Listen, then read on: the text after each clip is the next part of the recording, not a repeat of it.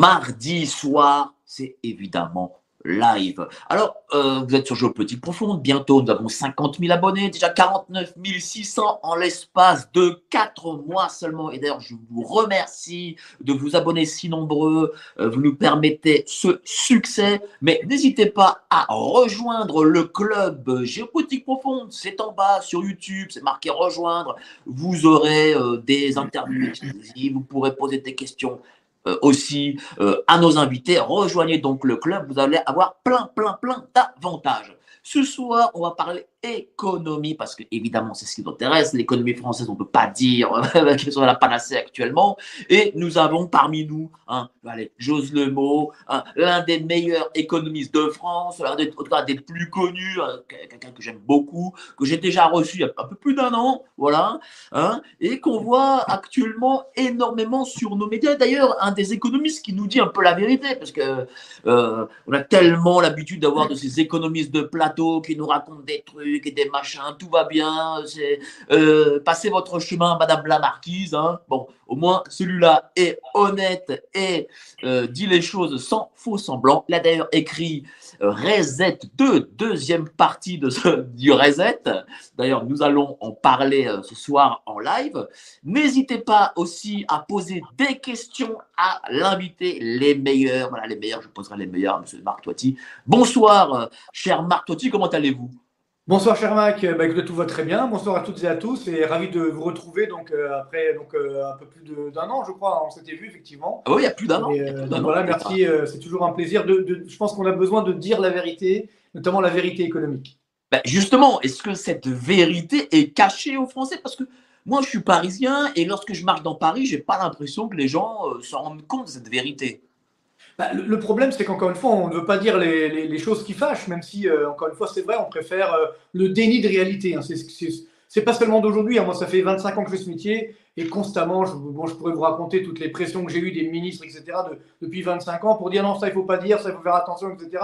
Bon, c'est classique parce que justement, et c'est là de plus en plus parce qu'on est dans un monde effectivement euh, donc de marketing finalement. Donc on ne veut pas dire la réalité. C'est pourquoi des, chaînes comme la vôtre ou comme la mienne sur YouTube, effectivement, on dit la vérité. Euh, ben, ça, marche bien parce que justement, on a besoin de savoir. Et encore une fois, moi, ce qui, ce qui est fou, c'est que les, les, les, news que, que j'évoque, par exemple, les données statistiques, elles sont disponibles. Par exemple, euh, on parlait de, de confiance. Aujourd'hui, tout va bien dans le meilleur des mondes. Voilà, l'indicateur de confiance des ménages, c'est l'INSEE qui le calcule, et on voit qu'on est quasiment sur des plus bas historiques. On nous avait parlé de l'effet Coupe du Monde au mois de décembre. Donc euh, l'enquête a été menée avant que la France perde en finale. Donc euh, c'est vrai qu'il y avait une sorte d'euphorie on voit l'indicateur de confiance des ménages de l'INSEE, encore une fois, c'est très sérieux, c'est très, euh, très officiel, eh bien, l'indicateur de confiance des ménages a baissé. Donc, il n'y a même pas d'effet Coupe du Monde, si vous voulez. Parce que n'oublions pas que les, ménages français, ce qui compte pour eux, c'est évidemment leur quotidien, euh, euh, c'est, l'inflation, c'est les risques sur, sur le marché du travail, etc. Donc, voilà, voilà la réalité. hier encore est sorti l'indicateur de, là aussi tout à fait officiel, du déficit commercial français. On a battu un nouveau record de 159,5 milliards d'euros sur 12 mois. Donc, euh, comme son nom l'indique, du jamais vu. Et là aussi, on n'en parle pas. C'est assez incroyable. Donc, euh, c'est ça qui est dommage, c'est que, alors bien sûr, on n'est pas là pour, euh, pour noircir le tableau, pour dire ça mal. Moi, je, je, suis bien sûr contre le French bashing. moi, ce qui compte, c'est que justement, on, s'en sorte, qu'on fasse en sorte que la, la, France sorte par le haut. Il faut sauver notre douce France, parce qu'on a un pays formidable. Mais c'est clair que si on n'arrête pas le déni de réalité, on ne pourra pas le sauver, ce pays. Donc, quand on dit les choses, c'est pas pour faire peur, c'est pour réagir justement en conséquence et à ce moment-là sensibiliser euh, l'opinion publique, la population, pour dire voilà, alors, on peut ne pas être d'accord sur les mesures à prendre, mais au moins on donne un bon diagnostic et après on réagit en fonction de cette réalité économique. Mais est-ce qu'on peut sauver le pays avec 159 milliards de déficit, avec 3% de taux d'intérêt euh, Est-ce qu'on peut ben, le faire réellement? Et comment on le fait? le problème, c'est que c'est de plus en plus dur, effectivement. Moi, j'ai commencé à, conseiller, entre guillemets, enfin, certains politiques euh, me, sollicitaient, et c'est vrai que euh, quand, je me souviens en 2002-2003, c'était Jacques Chirac à l'époque qui était président de la République, donc il m'avait demandé, effectivement, faites-nous des propositions. Et à l'époque, on avait 52% du PIB de, dépenses publiques donc par rapport au PIB. Je dis, voilà, il faut simplement descendre à 50, et on baisse les impôts, et on réforme, etc., mais il faut baisser un petit peu les dépenses. Il a répondu non mais merci pour vos propositions, mais moi ce que je veux c'est la paix sociale. Je rappelle qu'à l'époque il avait gagné avec plus de 80% des voix, c'était son second mandat, donc il n'avait aucun risque. Et finalement, voilà, il a, donc à l'époque c'était encore facile. Aujourd'hui, vous l'avez bien dit, c'est extrêmement compliqué. On a donc bientôt une dette publique de plus de 3 000 milliards d'euros, enfin des sommes complètement folles. C'est-à-dire euh, en, deux ans, c'est-à-dire pendant les deux ans de coronavirus, euh, on a la dette publique française a augmenté de 580 milliards d'euros. Enfin, mais ça ne veut même plus rien dire tellement les chiffres sont énormes. Et sur la même période, le PIB français, c'est-à-dire la richesse qu'on crée en France, n'a augmenté que de 161 millions, euh, milliards d'euros. C'est-à-dire, on met 585 milliards d'euros de dette et on récupère 161 milliards de PIB. Il y a un problème. donc, ce n'est pas un problème de moyens, c'est que ces moyens sont mal utilisés malheureusement. Et encore une fois, bon, on ne veut pas dire les choses. Donc, moi, je, reste optimiste. Hein. Je pense qu'on peut encore, effectivement, euh, sauver la France. D'ailleurs, j'en parle dans le livre, j'ai tout un chapitre, euh, donc comment j'appelle une thérapie de choc bienveillante, parce que d'abord, effectivement, dans le contexte actuel, faire de la rigueur pour la rigueur, ça n'a pas de sens. Il faut donner, euh, je dirais, du, beurre pour mettre dans les épinards, comme on dit, c'est-à-dire donner du pouvoir d'achat aux ménages. Et ça, pour le faire, il faut bien sûr baisser la pression fiscale. Je rappelle qu'on est numéro un du monde en termes d'imposition, en termes de pression fiscale en France. Donc si on baisse les impôts pour les ménages, pour les entreprises, tout de suite, on donne un bol d'air financier. Et à ce moment-là, on peut euh, réformer la France, on peut sauver la France. Mais là, évidemment, du coup, on ne peut pas. On passe de 1974 à 2012 euh, euh, à 2000 milliards de dettes. Et de 2012 à, 3, à 2022, 23, 1er janvier 2023, à 3 000 milliards. C'est-à-dire qu'en en moins de 10 ans, on a fait 1000 milliards alors qu'on a fait en 40 ans euh, 2000 milliards. Est-ce que en 2027, on va encore faire 1000 milliards de plus? Et peut-on faire 1000 milliards de plus? Quelles seraient les conséquences si nous les faisons? Parce que visiblement, lorsqu'on crée de la dette, euh, ben, ça s'accélère de plus en plus. Ah, voilà, c'est ça le problème, vous c'est que, en fait, le problème de la dette, pour faire très simple, hein, c'est pas tellement le stock de dette qui est un problème. Parce que bon, finalement, on s'endette, on, on a tous plus de dettes quand on s'endette, pour acheter son bien immobilier, on a plus de dettes que de revenus, c'est un peu normal. Donc à la rigueur, qu'on ait une dette supérieure au PIB, bon, pourquoi pas, même si ce qui compte, c'est la tendance, évidemment. Mais le problème, c'est ça, c'est que c'est ce qu'on appelle la soutenabilité de la dette. Ça veut dire augmenter ma dette, ok, mais il faut que cette dette génère au moins suffisamment d'activité, de croissance, comme on dit, pour au moins rembourser les intérêts de la dette.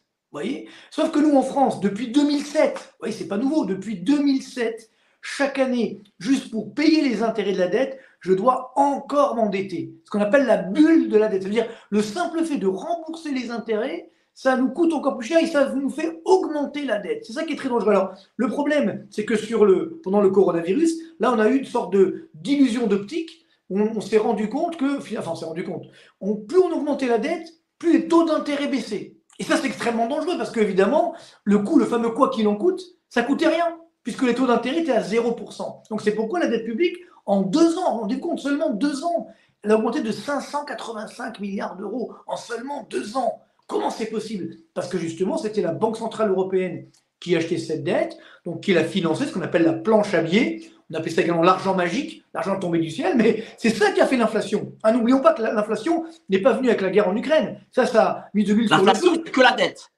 Non, oui, la, dette et la planche à billets. Euh, pardon, je niveau... oui, voilà, la planche à billets.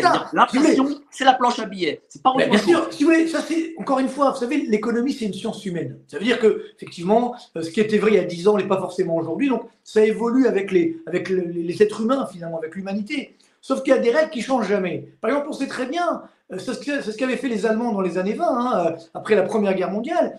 Ils se sont dit qu'il fallait qu'ils payent des amendes à la France à l'époque. Ils ont dit comment on va payer On n'a pas les moyens. Ben, ils ont justement fait cette planche à billets. Ils ont créé de la monnaie artificiellement. Et après, il y a la, phase d'hyperinflation. Donc, on sait comment ça se termine. Donc là, on a fait exactement la même erreur, si vous voulez. Bon, pas, on n'en est pas là, heureusement, mais toujours pour dire qu'on a créé de, la monnaie artificiellement. Donc, ça fait augmenter la demande par rapport à l'offre. Et donc, ben, les prix ont augmenté. C'est une des règles de base de l'économie. Demande supérieure à l'offre, les prix montent. C'est ça qui a fait effectivement l'inflation. Donc, le drame, c'est qu'il y a eu un effet pervers, si vous voulez, c'est que comme cette dette coûtait zéro, on a encore plus augmenté que par le passé. Sauf que maintenant, ça y est, ça y est, eh bien, à cause justement de l'inflation, les taux d'intérêt augmentent, même ils ont fortement augmenté. Il y a encore quelques, enfin, début 2021, on avait, ou même début 2022, on avait des taux d'intérêt à 0% sur la dette publique. Maintenant, on est à quasiment 3%. Donc, juste passer de 0 ça veut dire Quoi? Ça veut dire que c'est 1%, euh, c'est à peu près combien euh, d'intérêt si simple, 1%, 1 de taux d'intérêt, ça coûte à peu près 40 milliards d'euros. Donc, ça veut dire que là, on doit payer 120 milliards de plus par an. Supplémentaires sur 10 ans, sur une dizaine d'années. Mais maintenant, quand on dit on va payer, parce que là aussi on dit on va payer, qui va payer C'est nous.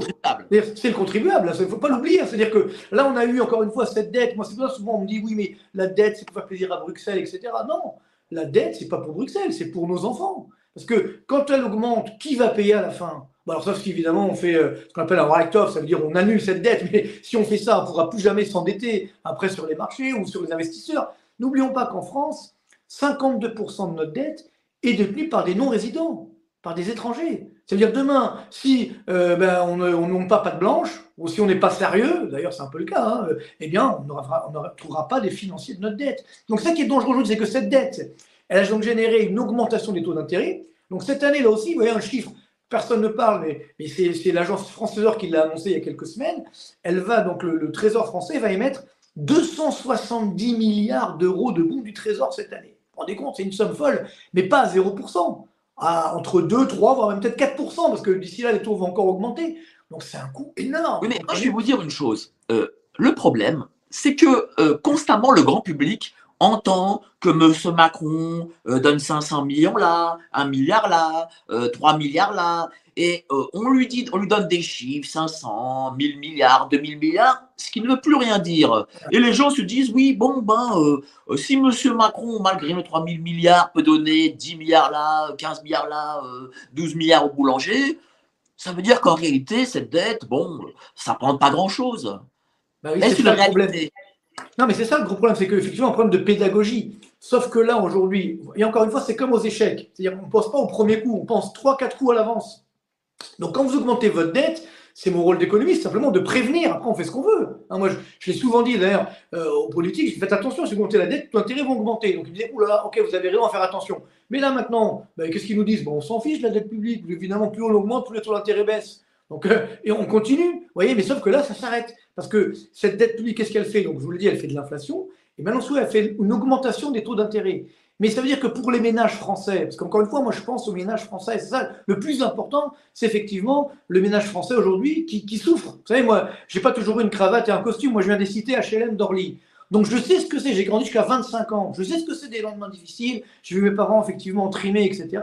Donc j'ai eu la chance de m'en sortir. Mais aujourd'hui, quand je vois qu'il y a 60% de taux de chômage dans les cités HLM, pour les moins de 25 ans, je me dis comment ils vont s'en sortir ces jeunes? C'est ça qui est extrêmement dangereux. Donc encore une fois, le français aujourd'hui, quel est son problème? Il est clair, il a une inflation qui est forte, parce que l'inflation qu'on dit à 6%, vous savez que pour les ménages modestes, elle est à 12% cette inflation. C'est-à-dire les ménages qui consomment beaucoup de biens alimentaires, d'énergie, elle est largement à, 10%, à 12%. Donc on n'est pas à 6%. Vous voyez, c'est comme dans la météo, c'est la différence entre les températures affichées et les températures ressenties. Donc aujourd'hui, le ménage français, on va dire moyen, vit avec une forte inflation avec une récession qui est en train d'arriver et qui va malheureusement faire augmenter le chômage. On ne le voit pas encore, mais ça ne va pas tarder. Et troisième point, l'augmentation des taux d'intérêt. Ça veut dire qu'on ne peut pas, si on a un problème, on peut pas s'endetter parce que les taux d'intérêt sont trop élevés. Donc, on a la triple peine. Et à la fin, il y aura une quadruple peine. C'est que, comme pour financer tout ça, on n'a pas les moyens, il va falloir augmenter les impôts. Vous voyez, donc, c'est ça un petit peu. Le problème, c'est que comme en France, on n'a pas de culture économique, alors évidemment, ben, voilà, on fait des faux semblants, etc. On dit ce qu'on veut. Non, il faut, il faut faire de la pédagogie. Il faut expliquer justement ce qui est en train de nous arriver et que, encore une fois, ce qui nous arrive, je ne veux pas être méchant, mais c'est la conséquence des erreurs stratégiques de tous les dirigeants français et européens depuis pas mal d'années, si vous voulez. Parce qu'ils sont dans une fuite en avant. Donc ils disent, bon, bah, après moi le déluge, on lâche et puis on verra bien ce qui se passera. Ben non, c'est pas responsable. Alors, vous avez écrit l'excellent Reset 2, voilà. Euh, le monde d'après. D'après vous, le monde d'après. Alors d'abord, euh, euh, parce que vous, êtes, vous avez été un des premiers à parler du reset. Et dans votre livre, vous parlez du bad reset et du good reset, un peu, un peu comme le cholestérol. quand vous parlez de reset, parce que dans, l'esprit des gens, le reset, c'est celui du Forum économique et social. Est-ce que, pour vous, qu'est-ce que c'est la, le, goût de reset, ce fameux goût de reset. Merci d'en parler parce que bon, moi, on dit reset en anglais, mais c'est pas grave. Mais ce que je veux c'est que. Excusez-moi pour mon accent. non, mais c'est pas grave parce que bon, parce que sinon après on peut confondre avec la, recette, la, reset. Enfin, oui, il y a tout. Bon, c'est des blagues qu'on fait souvent, mais bon. Non, ce que je dire par là, c'est que j'ai lancé donc, mon livre d'avant qui s'appelait donc Reset tout court. il est, il est venu bien avant le World Economic Forum, là, le, le sommet de Davos, qui a repris en fait finalement mon titre. Bon, je leur ai pas demandé de copyright, mais bon, c'est pas grave. Mais c'est vrai que pour moi, après la pandémie, bon, on a fait une sorte de reset. C'est-à-dire que reset, c'est quoi? C'est le bouton, quand ton appareil marche mal, bon, on appuie dessus en espérant que ça ira mieux après. C'est ce qu'on a fait avec la pandémie, le coronavirus, bon, qui, disons-le, enfin la, gestion a été une catastrophe. On nous a tous enfermés pour rien, justement, on a fait cette planche à billets, cette dette publique. Moi, j'étais à Bercy au tout début, si vous voulez, en mars 2020, quand Bruno Le Maire nous a annoncé, effectivement, à certains économistes, ce qu'il voulait faire. Moi, j'ai dit surtout pas. Mais comme j'avais tout le monde contre moi et que Macron voulait absolument faire ce, confinement, etc., et qu'on a soi-disant n'avait pas de masque, alors on a enfermé tout le monde. Mais c'était une erreur monumentale, si vous voulez. Aujourd'hui, on s'en rend compte. Mais euh, c'est vrai que. Et après, ça a continué. Parce que n'avait fait ça que sur trois mois. Mais il y a encore. Je me souviens, il y a encore un an, on avait, il fallait faire les passes, les tests, les machins. C'est un truc de fou. Et là, on voudrait nous remettre ça d'ailleurs encore une fois aujourd'hui. Mais bon. Donc, je m'étais dit, on fait ce reset et ça va redémarrer sur des meilleures bases. Et en fait, on a fait reset, mais c'est encore pire. D'où le reset 2, effectivement. C'est-à-dire que globalement, le, drame, c'est que je donne un exemple très simple. Quand il y a eu donc cette crise, n'oublions pas, donc, qui vient de Chine, bah, j'y peux rien, encore une fois, euh, la pandémie vient de Chine. Alors presque c'est calculé, ce qu'on fait ça, on ne va pas rentrer dans, dans ces théories-là. Moi, ce que je veux dire, c'est que factuellement, on sait que ça vient de là-bas. Bon, est-ce que c'est un virus qui a s'échapper dans un labo? Peut-être on ne le saura jamais, mais toujours que ça vient de là-bas. Donc, moi, je m'étais dit, après ce corona, on va peut-être un petit peu prendre nos distances avec les Chinois. On va moins acheter chinois. On va faire en sorte de reproduire chez nous, ou en Europe, ou dans d'autres pays, etc. Et ce qui s'est passé, c'est que c'est encore pire qu'avant. C'est-à-dire que, par exemple, avant le coronavirus, les, donc les Chinois avaient un excédent commercial d'environ 350-400 milliards de dollars. Bon, c'est déjà pas mal. Là, aujourd'hui où nous parlons, ils ont combien d'excédents commerciaux les Chinois? Plus de 900 milliards plus du double de ce qu'il y avait avant le coronavirus. Donc, on n'a rien compris.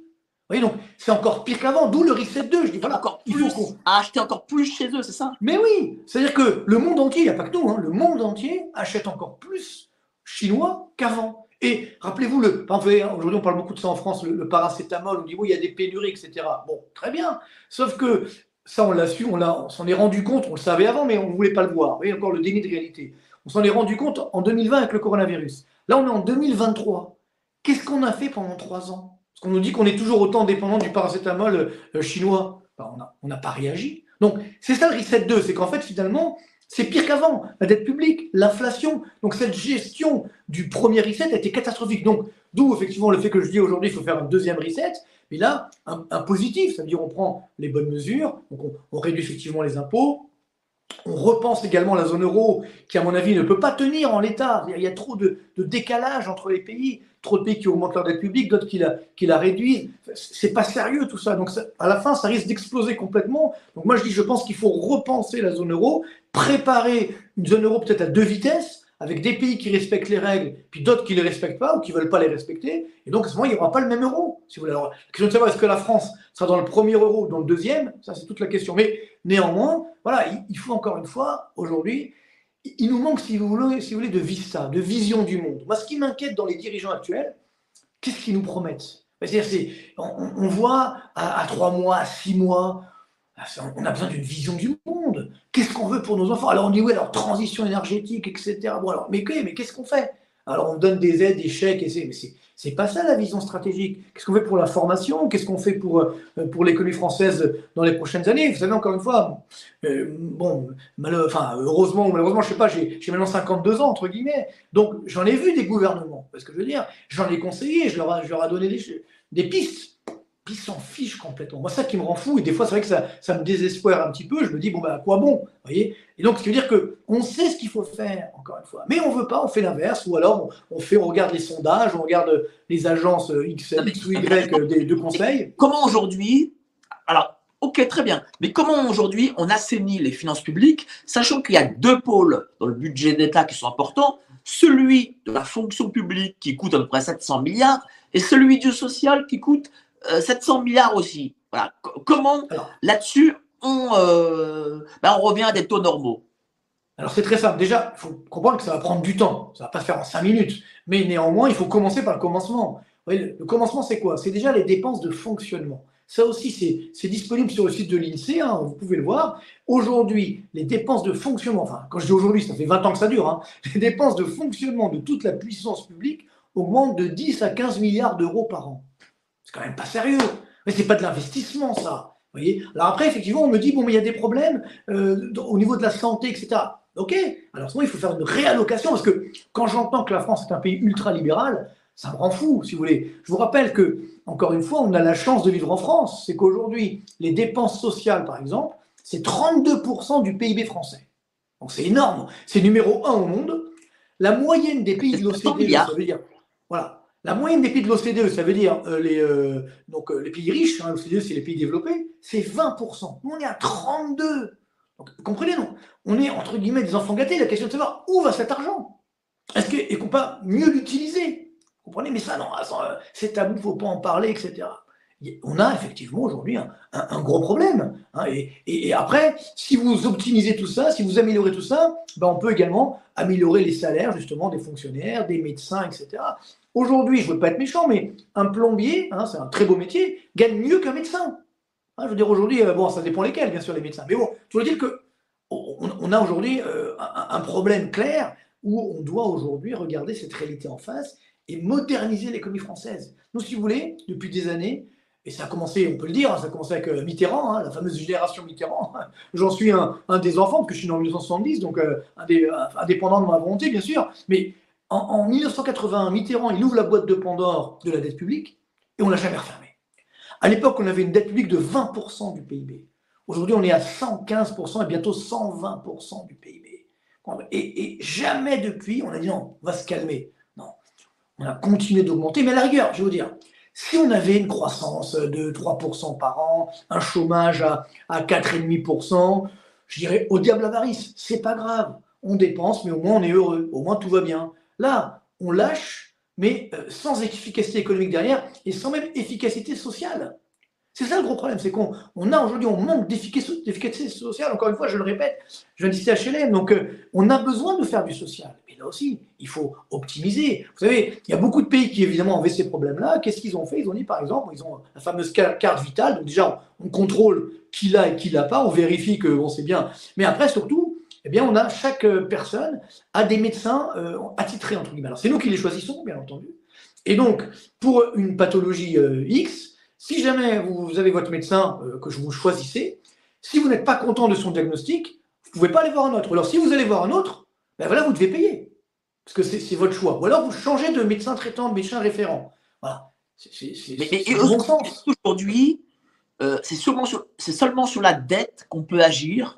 Parce qu'on parle de relocalisation. Mais peut-on déjà, un, relocaliser euh, lorsque les cotisations patronales coûtent à peu près 50% d'un salaire, déjà et qui a un SMIC euh, à 1400 brut, déjà, alors je ne sais pas, mais est-ce que du coup, voilà, est-ce que ce n'est que sur la dette parce que nous n'avons pas les moyens d'agir sur autre chose? Ah non, non, au contraire, non, moi, non, il faut agir en amont. La dette, si vous voulez, c'est une conséquence. C'est quoi la dette? C'est le cumul des déficits publics. Donc, si on veut agir sur la dette, il faut d'abord agir sur les déficits. Et comment on agit sur les déficits? De deux manières, sur effectivement les recettes et les dépenses. Donc là, c'est encore une fois une volonté politique d'agir. Et en ce qui concerne effectivement les recettes fiscales notamment, il y a un, le gros problème qu'on a en France, c'est qu'on se dit, bah, si on augmente le taux d'imposition, on va avoir plus, de recettes fiscales. Pas du tout. C'est l'erreur qu'avait fait Hollande à l'époque, il y a quelques années. D'ailleurs, je leur avais dit, mais ça ne leur pas plu. Si vous augmentez les impôts, vous cassez l'activité économique, donc vous cassez l'assiette fiscale. Donc ça veut dire que vous ponctionnez plus, mais sur un gâteau plus petit. Donc à la fin, vous avez moins de recettes fiscales. Moi, je dis, il faut faire l'inverse il faut baisser effectivement les impôts. Donc là, vous générez une activité plus forte. Donc votre gâteau, il augmente. Donc vous ponctionnez moins, mais sur un gâteau plus grand. Donc à la fin, les recettes fiscales sont les mêmes. même supérieures des fois. Mais de l'autre côté, il faut également optimiser la dépense publique. Et là, bien entendu, on va réagir. Mais il faut commencer par le commencement. Ça veut dire toutes ces dépenses farfelues euh, des, régions, des cantons, des, ce qu'on appelle le millefeuille administratif. Il y a plein de strates, et à chaque strate, il y a les mêmes dépenses. Là, encore une fois, il faut, il faut réfléchir. Hein. Alors on me dit, oui, mais si vous enlevez certains postes, vous allez faire du chômage. Mais non, parce que si je réduis mes impôts, encore une fois, j'ai plus d'activité. Et donc derrière, j'ai moins de chômage. Vous voyez, c'est ça qu'on oublie, c'est que comment on fait baisser le chômage normalement? Comment on crée des emplois? Avec l'activité économique. Avec la, ce qu'on appelle la croissance. Mais ce qui veut dire pas, c'est que si je n'ai pas de création de richesse, si je n'ai pas effectivement d'activité économique, mais je n'ai pas d'emploi. Et après, c'est le cercle vertueux. Si l'emploi est là, ça crée également de l'activité, ça crée des revenus et ainsi de suite. Est-ce que vous vous considérez euh, comme euh, un, un, économiste de la famille libérale Moi alors, oui. bon, moi, je vais, être très, je vais être très clair. Moi, je suis effectivement alors c'est vrai que c'est un petit peu euh, paradoxal. D'ailleurs, j'ai fait un, chapitre dans le livre où je, moi, je dis qu'il faut, faut être les deux à la fois. Ça veut dire effectivement, moi, dans le sens libéral, moi je pense qu'aujourd'hui, ça n'existe plus. Euh, l'ultralibéralisme, ça n'existe plus. D'ailleurs, il ne faut pas de l'ultralibéralisme, c'est dangereux. Ce qu'il faut, c'est de la liberté. Il faut de la liberté. Moi, je suis pour la liberté. Donc, si on, de ce point de vue-là, effectivement, je suis libéral, entre guillemets, mais pour la liberté, ça veut dire liberté de choisir. Par exemple, aujourd'hui, ben, je, je, dois pouvoir choisir. Si je veux travailler plus, je serai payé en conséquence. Si je veux partir à la retraite plus tôt que les autres, ben, je serai payé en conséquence, et ainsi de suite. Oui, mais il faut donner le choix. je, vous pose la... je, vous pose la question, et je, vais vous dire pourquoi. Parce que malheureusement, le libéralisme a mauvaise presse en France. Bien sûr, bien sûr. Et je, pense qu'il faut quand même préciser aux gens euh, qu'il y a un libéralisme microéconomique et qu'il y a un libéralisme macroéconomique et que ce n'est pas forcément la même chose.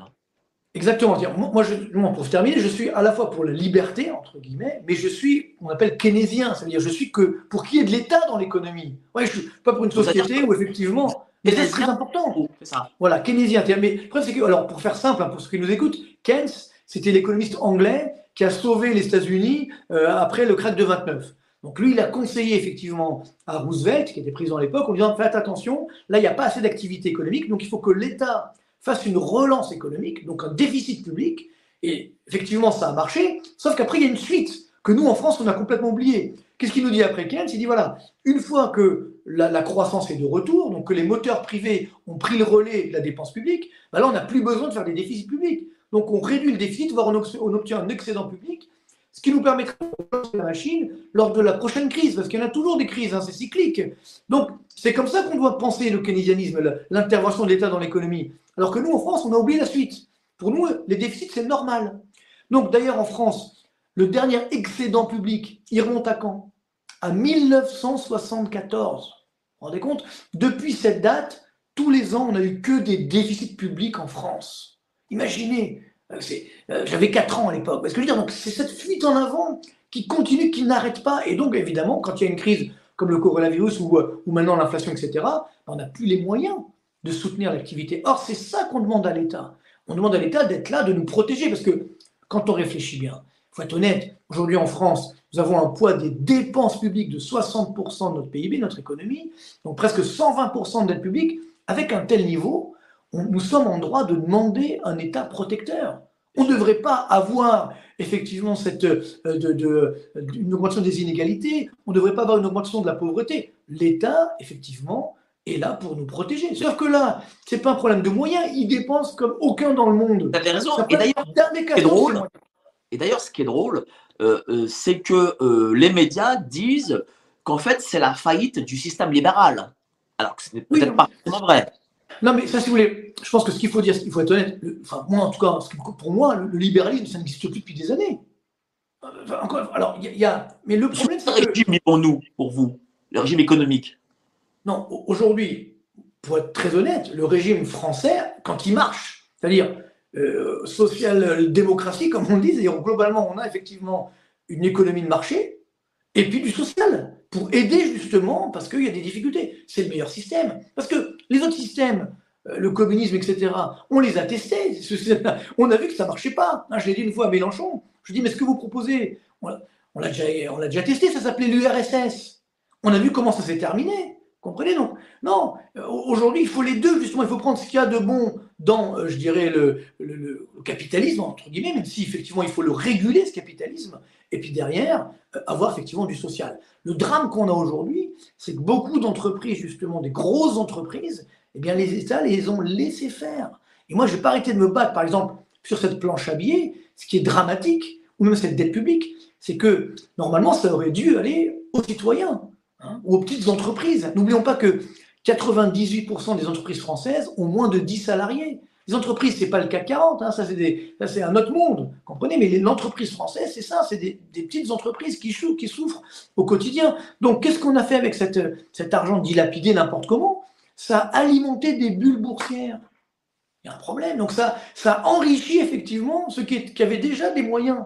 Donc c'est ça qui n'est pas normal. Et tout ça pourquoi? Parce qu'on ah, ne voulait pas de problème. Alors, on a arrosé tout le monde, sauf qu'on a arrosé du sable aussi. Donc il y en a plein qui en ont profité et ça n'a pas été fertile. Et ça a alimenté effectivement les, les, bulles, la spéculation et autres. Et alors maintenant on le voit, c'est en train de s'effondrer parce que c'est ça la force aussi du système, je vais dire du capitalisme au sens large. Bien sûr, il y a des dérapages, il y a des erreurs, il faut mieux surveiller, il faut mieux contrôler mais il faut recadrer. Généralement, il se recadre. C'est là qu'on attend effectivement du pouvoir public. Mais si on fait des règles pour des règles et que derrière, euh, ceux qui sont puissants, on les laisse faire, ça marche pas. Oui, non, c'est là le, problème. C'est que on, a, on laisse croire que tout ça, c'est un problème du libéralisme. Non.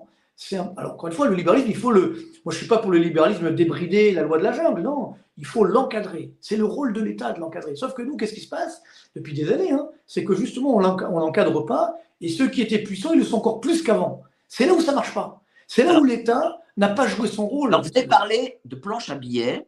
Donc, euh, il y a eu la planche à billets dans les années 20, en effet, euh, en Allemagne. Euh, il y a eu aussi une forme de planche à billets avant la Révolution avec les assignats. On sait ce qui s'est passé dans les deux cas. Avons-nous une même forme de planche à billets, c'est-à-dire enfin, dans, dans les mêmes proportions Et est-ce que vous voyez, vous en tant qu'économiste, un même type d'avenir en France, du fait de cette planche à billets? Alors, j'espère pas, bien sûr, mais ce qu'il faut être clair, c'est qu'il faut donner les chiffres là aussi. La planche à billets, donc encore une fois, c'est en fait la création monétaire euh, par la Banque centrale de façon excessive, si vous voulez. Donc, c'est pas compliqué.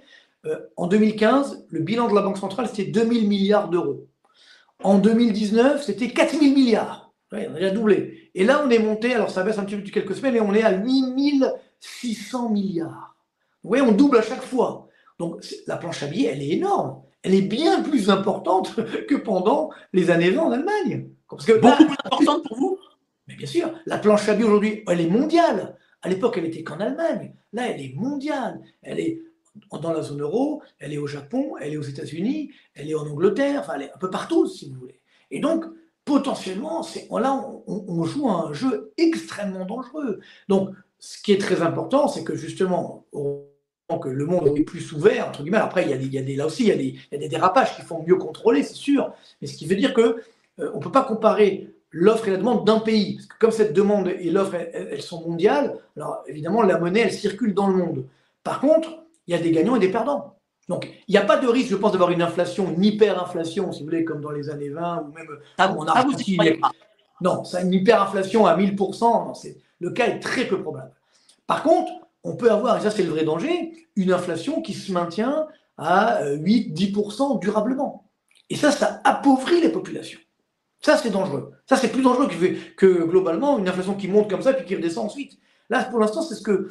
Justement, j'ai fait aujourd'hui ma, chronique YouTube sur ça parce que c'est vrai que le, schéma un petit peu consensuel, on dit bon, l'inflation a beaucoup augmenté, maintenant qu'il y a une récession, donc ça fait baisser la demande, donc l'inflation va baisser. Donc Attention, quand on dit l'inflation baisse, ça veut pas dire que les prix baissent, ça veut dire que les prix augmentent moins vite. Mais ça, c'est, on va dire, l'espoir. Mais imaginez demain, ce n'est pas le cas.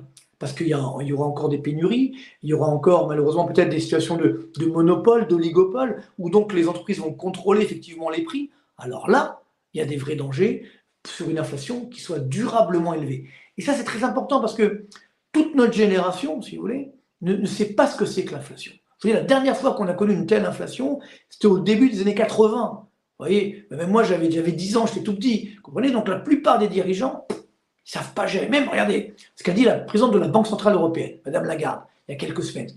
Pour moi, c'est la phrase de 2022, c'est, la phrase incroyable. Elle a dit L'inflation vient de nulle part. Vous vous rendez compte de cette phrase incroyable La mission essentielle, principale de la BCE, c'est de lutter contre l'inflation.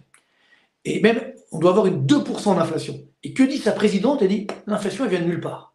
Ça fait peur, hein? Comme si vous montez dans un avion, que le pilote qui vous dit écoutez, bon, euh, je suis aux commandes, mais je ne sais pas trop comment fonctionne l'avion. C'est un petit peu dangereux. Comprenez? Donc, voilà où on en est aujourd'hui arrivé. Donc, euh, là, encore une fois. Euh, qu'est-ce que va faire Madame Lagarde? Va-t-elle augmenter drastiquement le taux d'intérêt? Et quelles sont les conséquences? Alors, elle va, là, c'est clair qu'aujourd'hui, on est à 2,50% de taux d'intérêt. Elle va vite les monter à 3%, et je pense qu'elle ira jusqu'à 3,5% sur le taux monétaire. Enfin, dans combien de temps? Dans combien de temps D'ici 3 mois, d'ici 3, 3, 4 mois, ça va, on, on y sera. 3,5% de taux d'intérêt monétaire. Ça, c'est sur le monétaire, ça veut dire sur l'argent au jour le jour. Mais sur les taux d'intérêt des obligations d'État, on est déjà à 3% en France, on est à 4,6, 4,7 euh, en, en, Grèce ou en Italie. Là, on peut monter à, plus de 4% en France, à plus de 5 ou 6 ou 7 en, en Italie ou en, Grèce. Et encore, ça va dépendre comment va évoluer la, zone euro. Euh, sur l'année 2023 Oui, 2023, bien sûr. D'accord. 2023, ah, d'un autre côté, euh, si en plus il y a une crise politique qui revient dans la zone euro, ça, je pense que c'est le grand danger de 2023 parce que on a complètement mis de côté la crise politique de la zone euro. ça y est, l'euro remonte, tout va dans le meilleur des mondes. Attention, euh, aujourd'hui, les Allemands, euh, ils mettent du poing sur la table et, ils disent attendez, nous, on a une dette publique à 67% du PIB, vous, les Français, elle est à 115%, euh, on n'a jamais eu un tel écart. est-ce qu'on peut continuer comme ça? Donc, ça, on ne veut pas le dire pour pas faire peur, mais il y a des tensions au sein de la zone euro qui sont extrêmement dangereuses. Et moi, je toujours dit que je pense que s'il y a un pays qui doit sortir de la zone euro, et qui va peut-être un jour le faire, c'est l'Allemagne. Parce que. L'Allemagne va sortir de la zone euro. Mais pourtant, ah, je, vais vous dire, dire quelque chose de très simple. Regardez, regardez, vous prenez la Grèce. Rappelez-vous la Grèce, euh, Tsipras, donc l'extrême gauche euh, grecque, qui a été élu en disant Je vais quitter la zone euro. Vous vous souvenez de ça? Oui. Est-ce qu'il l'a fait? Est-ce qu'il l'a fait? Non? Non, il l'a pas fait. il l'a pas fait? Parce que dès qu'il a été élu, les taux d'intérêt de la dette grecque sont montés à 20%. Vous vous rendez compte? 20% de taux d'intérêt. Donc il a dit, ben, je ne peux pas. Donc il, est rentré dans le rang. voyez? Même là, euh, en Italie, Mme Meloni, elle nous dit, je vais quitter la zone euro, on va, on va, la zone euro, etc. Euh, vous allez voir ce que vous allez voir. Qu'est-ce qu'elle nomme comme ministre des Finances? Un ami de Mario Draghi. Vous voyez? Donc c'est bizarre. Vous comprenez? Ça veut dire que des pays comme ça, ils savent, et même, et même la France. Moi, je me souviens quand Hollande a été élu. Si vous vous souvenez, Hollande, il avait un problème. Il dit oui, alors mon ennemi, c'est la finance, machin. Enfin bon, il, disait beaucoup de bêtises, hein, bref. Et quand les, agents, les agences de notation, elles ont été le voir, j'étais témoin, elles ont été le voir, et elles m'ont dit, bon, monsieur Hollande, désolé, mais là, on va vous dégrader gravement. Excusez-moi, excusez-moi, non, je me suis trompé, je me suis mal exprimé. Vous inquiétez pas, on va rentrer dans le rang. D'ailleurs, c'est là où il a pris Macron comme ministre d'économie, et ainsi de suite. Parce que si un pays comme ça, comme la France, l'Italie, la Grèce, etc., l'Espagne, sort de la zone euro, les taux d'intérêt vont exploser à la hausse. Vous voyez? Et donc, qui c'est qui va payer, encore une fois C'est nous. C'est ah, les, les, ce sont les entreprises la fin de l'euro, en gros. Parce que si l'Allemagne sort, il n'y a plus l'euro. Il faut dire les choses. Ah, bien sûr. Non, mais attendez, l'Allemagne, encore une fois, moi j'adore l'histoire, parce que l'histoire, il y a tout dans l'histoire. Et euh, alors j'y étais, hein, j'étais euh, en 99 quand on a créé la zone euro, j'étais là, hein, j'étais déjà économiste, ça, la Banque populaire à l'époque, et je me souviens très bien, l'Allemagne voulait une petite zone euro. Elle a dit, écoutez, la zone euro euh, large, ça n'a pas de sens. Il faut 6-7 pays maximum. Et après, on va construire sur cette base solide. Et nous, c'est les Français à l'époque, Chirac et Jospin, qui ont imposé en disant non, non, non, nous on veut une, Europe, zone euro large, le plus large possible, pour pas qu'on soit les derniers de la classe. Vous voyez, parce que s'il y avait eu 6-7 pays, on aurait été, nous les Français, les derniers de la classe. Donc, et on a voulu élargir. Et même Jospin l'a avoué un, jour en disant oui, c'était pour que l'euro soit pas trop fort. Vous voyez que les politiques, quand ils se mêlent d'économie, c'est une catastrophe. Vous voyez donc, mais ce que veulent les Allemands, et aujourd'hui encore, si vous lisez la presse allemande, ils vous disent la zone euro n'a de sens qu'en petit comité, puis après on verra si on élargit. C'est une théorie économique qu'on appelle la théorie des zones monétaires optimales. Ça veut dire qu'on le sait, une zone euro ne peut marcher que si les États sont très, les pays du moins sont très proches économiquement, socialement, euh, du marché du travail, euh, conditions fiscales, etc. Or, on n'a pas harmonisé tout ça, c'est encore pire qu'avant. Il, y a, une, divergence encore plus forte qu'avant. Donc, la zone euro en l'état, d'ailleurs, c'est la fin de Reset 2 de mon livre. Je dis, je dis, en fait, il y a deux solutions. Soit effectivement, la zone euro explose, parce qu'on n'aura pas préparé, puis un jour, les Allemands vont dire euh, non, enfin, ils vont dire nine, et puis là, ça va faire mal. C'est ce qu'on appelle le, le Jerksit, ça veut dire euh, Germany exit. Et là, évidemment, ça ne sera pas préparé, donc c'est une catastrophe. Soit on gère le truc. Soit on gère, on gère la situation, on dit voilà, la zone euro aujourd'hui ne peut pas continuer. Pardon? Pour vous, quel est le scénario le plus probable? Ben, moi, je pense qu'encore une fois, euh, on, va, on va essayer de préserver, essayer de faire une zone euro à deux vitesses, entre guillemets. C'est-à-dire quoi? Euh, On va créer encore de la dette La Banque Centrale Européenne va dire voilà, on va racheter vos non, dettes Non, non, non, non, non, non, justement, non, non, justement. Ça sera une vraie zone euro, c'est-à-dire comme c'était prévu à la base, on dit voilà, mais peut-être que la France, elle n'y sera pas. Hein. Est-ce que je veux dire? Parce qu'on va dire, voilà, on a des règles dans cette zone euro et on les respecte. Si on, ne peut pas ou si on ne veut pas les respecter, on ne peut pas entrer dans la zone euro. Alors qu'avant, pendant, pendant, bah, depuis 99, hein, depuis la création de la, zone euro, eh bien, en fait, euh, dès qu'un pays veut rentrer, on, on accepte finalement. Alors on lui fait passer des tests, enfin c'est des tests un peu bidons. je veux dire, le plus fort c'était euh, l'Allemagne, euh, c'était la Grèce, si vous voulez. Alors je raconte, l'anecdote parce que ça, je suis sûr que peu de personnes le savent. Alors j'en ai parlé dans un, dans un livre il y a quelques années que j'avais appelé Quand la zone euro explosera justement. Et c'est vrai que vous savez la Grèce, donc on a fait la zone euro en 99, il n'y avait pas la Grèce au départ.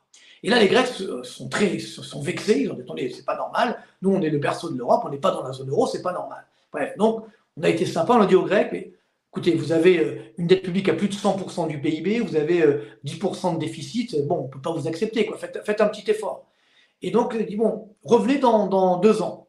Et entre-temps, qu'est-ce qu'ils ont fait, les Grecs? Ils ont été voir la fameuse banque, euh, enfin, c'est plutôt d'ailleurs la banque Goldman Sachs qui a été les voir, qui leur a dit, écoutez, vous avez un problème de dette publique, nous, on va vous réduire votre dette. Comment, vous allez faire? C'est très simple. Toutes les recettes euh, du loto, euh, des autoroutes, des ports, etc., ports euh, TS évidemment, hein, que vous allez avoir pendant 10 ans, on va vous donner l'argent aujourd'hui, donc en 2001, et après vous allez nous donner, chaque année, ben, vous allez nous rembourser. Et donc, par miracle, le déficit public grec, la dette publique grecque a baissé en 2001, quand il fallait réexaminer le cas de la Grèce. Donc ils ont dit, bon, regardez, vous vous rendez compte, on a fait des efforts, etc. En fait, c'était du pipeau, entre guillemets, parce qu'ils avaient eu l'argent de Goldman Sachs. Ils ont dit, ok, ah ben, très bravo, vous avez fait les efforts, encore une fois, je pense qu'ils le savaient, mais bon, ils n'ont pas voulu, ils ont fait comme s'ils ne savaient pas encore le déni de réalité. Et donc là, la Grèce est rentrée dans la zone euro, et donc en 2001, et à partir de là, les taux d'intérêt grecs sont tombés au niveau allemand, et les Grecs se sont dit, c'est formidable la zone euro, on n'a fait aucun effort budgétaire, on a juste eu un, chèque de Goldman Sachs, et on a des taux d'intérêt allemands sur la dette grecque. C'est formidable. Donc pendant 10 ans, bah, ils n'ont fait aucune réforme, quasiment pas. Et donc après, arrive donc 10 ans plus tard, Goldman Sachs retape à la porte. Bah alors les gars, ça y est, euh, les 10 ans sont terminés, maintenant on va remettre, on va remettre ça. Ah ben non, on n'a plus le droit maintenant parce que la Commission européenne l'a interdit. donc c'est là où Goldman Sachs savait avant tout le monde qu'il allait avoir la crise grecque, parce que nous, on, faisait confiance encore plus ou moins en grec. Et donc, bah, évidemment, c'est après les, Grecs ont affiché les vrais chiffres. On avait une, dette publique qui a explosé, des déficit public qui a explosé. Et donc, mais et encore une fois, tout ça parce qu'on a fait, encore une fois, on n'a pas regardé la, réalité. Vous savez, les Grecs, moi je connais beaucoup la Grèce, j'ai souvent, et j'aime beaucoup les Grecs. Le problème, c'est que aujourd'hui où nous parlons, le niveau du PIB grec, tenez-vous bien, il est 27% inférieur au niveau de 2007. Vous vous rendez compte? Ça veut dire que le niveau du PIB grec aujourd'hui, c'est-à-dire la richesse grecque hors inflation, est le niveau qu'ils avaient en 1998. Vous vous rendez compte? Il y a plus de 24 ans inquiet. On le voit, que par l'énergie. Est-ce que nous allons rentrer en 2023 en récession? Et est-il possible qu'à l'avenir, la France connaisse ce scénario grec? Parce qu'on se dit souvent, oui, mais on est la France, on est ceci, on est cela. Mais euh, est-il justement possible que ça nous arrive?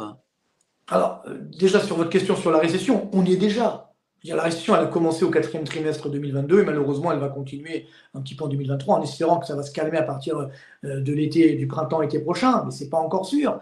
Par contre, justement, dans le livre, j'ai fait un, chapitre euh, où je me pose cette question. Est-ce que la France est la future Grèce, effectivement, une crise grecque en France, que c'est possible? Alors, c'est sûr que nous, bah, voilà, on se dit, ben non, on est la France, on est puissant, etc. On a l'arme atomique, etc. On a la Joconde. Ok, très bien. Oui, c'est sûr. Mais vous savez que si je vends tous les actifs de l'État français, je ne rembourse pas ma dette. Ça veut dire qu'on a un actif net négatif. Pour les, comptables, les experts comptables, ils savent que ça, ça veut dire que l'entreprise doit être mise en faillite. Donc aujourd'hui, l'État français, d'ailleurs ça depuis 2007, est effectivement en faillite. On ne veut pas le dire, mais qu'est-ce qui sauve la France? C'est le fait de lever l'impôt. Ça veut dire que l'État français, il sait que ben, il a du cash qui tombe tous les ans en pouvant lever l'impôt. Sauf qu'à force de tirer sur la corde, à la fin, elle peut se casser.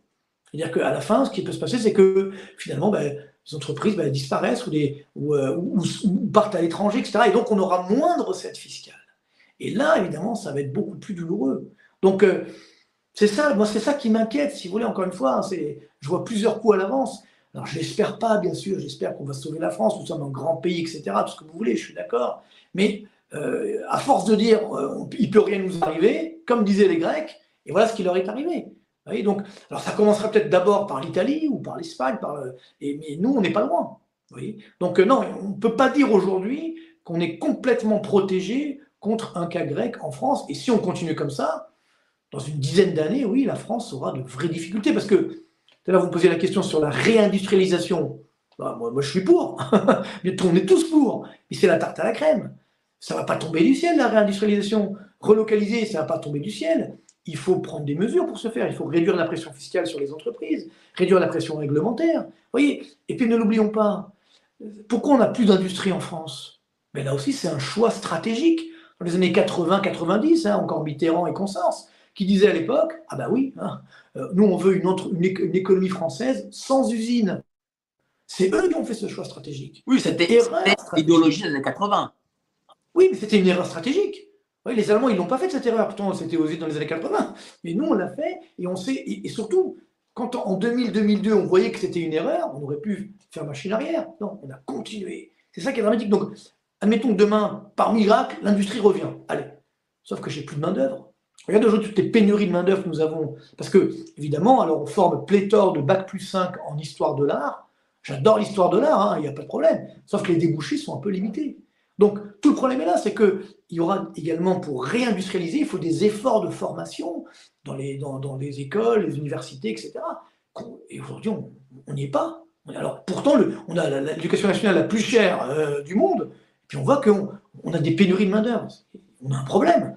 On a des gens au chômage, mais on a des pénuries de main-d'œuvre. Là aussi, le chômage, hein, ne l'oublions pas. Hein. Quand on vous dit oui, on est à 7,4% de taux de chômage, en fait, ça c'est un peu. Euh, c'est évidemment, c'est pas le vrai chômage, hein, c'est le chômage de catégorie A. Ça veut dire les personnes qui font une recherche active d'emploi, qui sont immédiatement disponibles et qui n'ont jamais travaillé. Si vous regardez l'ensemble des chômeurs, ce qu'on appelle le taux de sous-emploi, on est à plus de 6%, donc euh, plus de 6 millions de personnes. C'est ça le drame du chômage en France. Alors, rejoignez, continuez à rejoindre le club géopolitique profond. Voilà, c'est en bas sur YouTube. Rejoignez, voilà, vous aurez plein, plein d'avantages. Mais dites-moi, je sais que voilà, euh, les ménages français ont à peu près 10 euh, 000 milliards d'épargne. Est-ce que ça, c'est une forme de garantie aussi pour l'État? Est-ce que l'État peut, peut piocher dans cet argent à terme? Alors, c'est un petit peu moins, c'est autour des 8 000 milliards, mais c'est vrai que si on prend avec l'immobilier, on est, on est à, à peu près à 15, 15, 16 000 milliards. Bon, ça dépend des, années en fonction de la valorisation. Mais oui, moi, je peux vous dire que moi, j'ai eu, euh, il y a quelques années, hein, d'ailleurs, euh, c'était, je crois, sous Sarkozy, si je me souviens bien, où un, des, des dirigeants de l'époque, donc quand même de droite finalement, m'a sorti effectivement ce chiffre en disant Mais pourquoi vous vous inquiétez sur la dette publique? Si on a un problème, on a tellement d'épargne, on peut puiser dedans. Vous voyez? Ça, c'est très dangereux. Ça, c'est le risque extrême. J'espère qu'il n'arrivera jamais en France. Mais c'est un risque qui existe. C'est-à-dire que globalement, on se dit ben, la BCE n'est plus là pour financer la dette publique, on n'arrive pas à réduire cette dette, euh, on n'est plus crédible, le taux d'intérêt explose. Qu'est-ce qu'on fait? Ben voilà, On prend. Euh, alors, pas sur tout le monde, hein, sur ceux qui ont un peu de patrimoine, etc. Et hop, on prend euh, ben, un retrait forfaitaire de X%, et là, on sera bien bloqué. Donc, ce discours, il est quand même très dangereux, parce que n'oublions pas que l'épargne, c'est privé, bien entendu. Hein, parce que, et ne, croyons pas qu'on va s'en prendre qu'aux très riches, parce que les très riches, ils sont plus là déjà. Ils ont déjà mis leur épargne ailleurs, est ce que je veux dire? Donc, euh, c'est toujours pareil. Qui va payer le plus lourd tribut? Ça sera la classe moyenne. Moi, ce qui m'inquiète aujourd'hui, si vous voulez, en France, c'est que Qu'est-ce qui fait la force d'un pays? La force d'un pays, je parle d'un point de vue économique, hein, bien sûr, c'est sa classe moyenne. C'est-à-dire une classe moyenne où, alors, c'est des gens qui vivent bien, euh, qui n'ont pas de problème de fin de mois, etc., qui vivent bien et donc finalement qui, euh, bah, qui avancent. Et leurs enfants vivent mieux qu'eux et ainsi de suite. Voilà, c'est une dynamique, si vous voulez. Ce qu'on observe depuis quelques années, malheureusement, en France, c'est que la classe moyenne d'en bas, au lieu de monter, elle descend. Donc elle s'appauvrit. Et ça, d'ailleurs, c'est un conseil que je peux donner à ceux qui nous écoutent, notamment aux jeunes. Il faut bien comprendre que ce qui est horrible, malheureusement, aujourd'hui, il y a beaucoup de drames humains ou humanitaires, c'est euh, au troisième âge. Beaucoup de ménages qui, malheureusement, donc, ils ont une retraite euh, avec pas grand-chose, et ils, sont pas, ils ne détiennent pas leur résidence principale, et donc ils tombent. Ils tombent dans la pauvreté. Ça, c'est horrible. Donc, un conseil qu'on peut donner aux jeunes, justement, c'est de tout faire pour, si on peut, bien sûr, acquérir sa résidence principale. Comme ça, au moins, c'est une protection contre les affres de la vie. Parce que quand ce n'est pas le cas, alors là, évidemment, il y a un loyer à payer tous les mois, etc. Si vous êtes retrouvé au chômage, c'est une difficulté. Donc, ça, si vous voulez, c'est ça qui est très important aujourd'hui. Oui, mais regardez, vous avez tout à fait raison. Mais euh, imaginez, vous achetez euh, un appartement sur Paris et malheureusement, euh, Madame Hidalgo vous annonce 50% sur un an de hausse de taxes foncières et qu'elle vous annonce encore l'année d'après 50% et peut-être encore l'année d'après 50%. Comment feront les gens qui achètent des appartements? Je veux dire. D'accord, non, mais déjà, il faut acheter un appartement. Ça, résidence principale. C'est déjà pas mal déjà si on peut. Et évidemment, je suis d'accord avec vous, il ne faut peut-être pas aller à Paris ou dans certaines grandes villes. Euh, avec certains types de, de, mairies, entre guillemets, ou de, de, partis politiques dans certaines mairies, qui explosent effectivement euh, les, la taxe foncière et tout, et tout ce qui va avec. Et là, c'est pareil que pour l'État français. Si à la guerre c'était bien utilisé, on pourrait dire, bon, allez, c'est pas grave, mais on voit bien comment c'est utilisé. Malheureusement, c'est n'est pas le cas. Moi, j'ai été euh, parisien, donc ou en banlieue parisienne pendant des années. J'ai quitté Paris parce que c'est devenu insupportable. Et j'y vais parce que je travaille évidemment à Paris. C'est c'est incompréhensible. Et il n'y a qu'à sonder les étrangers, que moi j'en vois beaucoup, qui, adorent Paris, on aime tous Paris, hein, je veux dire, mais on voit bien cette dégradation, évidemment. Donc c'est ça qui est fou. On, paie, on prend des impôts énormes pour finalement une situation de dégradation. Donc c'est ça qui est extrêmement dangereux. Mais, donc, d'où encore une fois, je reviens sur, mon problème de la classe moyenne. Moi, c'est ça qui est très dangereux. Pour moi, c'est le fait qu'on a effectivement des gens qui pensaient être à l'abri, et puis qui finalement ils tombent. Et, ça, ils ne comprennent pas, parce qu'évidemment, on ne leur a pas dit. Le problème en France, c'est que comme on ne dit pas les choses, on ne connaît pas la règle du jeu. On ne sait pas quelle est la règle du jeu On vous dit non, vous inquiétez pas, j'ai entendu ça dans, dans, les cités ou ailleurs. On vous dit bah non. En France, ce qui est super, c'est que tout est pris en charge. Donc c'est open bar et tout est on se rend compte que malheureusement, c'est plus le cas. On n'a plus les moyens de tout ça. Donc ceux qui n'ont pas été prévenus, évidemment, ils ont des difficultés. Je vous donne souvent l'exemple de, des, boulangers. Alors maintenant, ça y est, a priori, là, Bruno Le Maire est en train de les sauver. Enfin bon, on verra bien. Mais je me disais quand même, parce que j'ai fait comme ça une émission sur CNews il n'y a pas longtemps, il y avait un, boulanger qui était là et qui disait, écoutez, moi, euh, voilà, euh, euh, je, gagne 1700 euros par mois, etc. Je, me réveille tous les matins à 5 heures du matin, mais j'aime mon métier. Mais maintenant, j'en peux plus, etc. Donc, je vais, je vais manifester. Je me suis dit, vous voyez, ça, c'est quelqu'un qui aurait jamais dû en arriver là. C'est-à-dire que c'est des gens qui aiment leur métier, qui ne sont pas gourmands, qui ne sont pas spéculatifs, qui ne sont pas, etc. Ils veulent juste, effectivement, vivre correctement, vivre bien. Voilà, vivre décemment, on va dire. Et puis là, euh, l'État n'est pas là pour les protéger. Donc c'est ça qui est dangereux. Alors là, évidemment, maintenant, on leur a fait un chèque, mais bon, est-ce que demain, ça va continuer? Et puis, pourquoi pas faire un chèque pour tout le monde aussi, tant qu'on y est? Vous savez, ça, c'est une des grandes leçons que je tire de, mon expérience de vie, entre guillemets. Euh, je pense que l'être humain, il veut pas des aides. Il veut pas des chèques. L'être humain, il veut de la vraie, du, vrai boulot. Il veut créer sa richesse. Il y a un an, on n'avait pas prévu Là, elle arrive et c'est une crise d'énergie qui multiplie par 5 et par 10. Et, même le plafond euh, à 280 euros, c'est euh, x6 par rapport à il y a deux ans au niveau du prix de l'énergie. Euh, mais là aussi, ça, ça, va être une saignée. Pour le coup, si chaque entrepreneur, chaque TPE, chaque PME doit avoir sa facture énergétique x6, comment est-ce qu'on va faire? Est-ce que vous prévoyez, vous, en tant qu'économiste, euh, des faillites en série? Ah ben, Ça a déjà commencé, si vous voulez. Hein. C'est-à-dire que quand vous regardez les chiffres de la Banque de France sur les défaillances d'entreprises, là, on est à quasiment 70% d'augmentation sur un an. Alors, c'est vrai qu'on venait de très bas. comme il y avait toutes les aides de l'État, etc., on a entretenu plein d'entreprises qu'on appelle zombies. Ça veut dire, en fait, elles devaient disparaître, mais comme il y avait des aides pour tout le monde, même celles qui devaient disparaître, elles, sont maintenues en vie, et ça coûtait très cher, mais bon, et maintenant, on n'a plus les moyens pour sauver celles qui méritent d'être sauvées. Donc ça, c'est tout le problème, encore une fois. Mais c'est ce qui fait que oui, aujourd'hui, alors, la, bonne nouvelle, quand même, depuis quelques semaines, c'est que les prix des matières premières sont repartis à la baisse. Euh, donc ça, c'est une bonne nouvelle, mais ça dépend tellement du géopolitique que ça peut repartir à la hausse demain. Ça, c'est sûr. Mais aujourd'hui, on, on, doit avoir, je dirais, un plus juste, juste, qu'on appelle un juste prix. C'est-à-dire que, et ce n'est pas le cas. Quand on a cette indexation du prix de l'électricité par rapport au gaz, on sait très bien que, alors c'est pour faire plaisir aux Allemands et autres, bon bref, mais ça ne fonctionne pas. Et encore une fois, ça aussi c'est une erreur stratégique qu'ont fait les Allemands d'ailleurs. Les Allemands, ils ont dit, bah non, on va arrêter le nucléaire. Ah bah oui, d'accord, mais voilà, bah, après il faut assumer. Hein. Et nous, on a dit, on va réduire par deux le nucléaire. Bon, heureusement, on s'est calmé de ce point de vue-là, mais il faut assumer. Comprenez? Donc, ce n'est pas la Russie qui est comme ça devenue du jour au lendemain euh, première exportatrice, on va dire, mondiale de gaz. C'est parce que c'est nous qui lui avons acheté, puis on n'avait rien en face. Comprenez? Quand, je dis nous, c'est notamment les Allemands. Donc maintenant, il faut, il faut assumer. Donc de ce point de vue-là, il faut que les Allemands assument et que nous, on, est, on puisse bénéficier du, du vrai prix de l'énergie sur le nucléaire. Est-ce que ça peut se faire, genre du jour au lendemain? Ah ben bien sûr. Enfin, c'est du politique. Là, là ce n'est pas de l'économie, c'est du politique. C'est un accord et vous voyez, en, temps normal, si la France, justement, avait sa, puissance d'antan, on pourrait dire, écoutez, on est la France, on a fait des choix stratégiques, vous les Allemands, vous avez fait des erreurs stratégiques, au niveau du nucléaire notamment, ben, ben voilà, il faut assumer. Sauf que que vont dire les Allemands? Oh, Ils vont dire les gars, les Français, vous êtes bien gentils, mais notre dette publique, elle est à 67% du PIB. Vous, elle est à 120%. Donc, euh, si demain on casse la zone euro, vos taux d'intérêt vont monter à 10%, alors que nous, ils vont rester à, à 2,5 ou 3. Donc, euh, c'est ça qui est dangereux. C'est là qu'on n'a pas, encore une fois, on n'a pas le pouvoir de, négociation. Parce que c'est de la négociation, c'est de la négociation politique. Il faut du courage, et puis après, il faut, il faut des cartouches. Sauf que nous, on n'a pas de cartouches pour se battre contre les Allemands. C'est ça qui est dramatique. Je parle d'un point de vue économique, hein, bien sûr. Hein.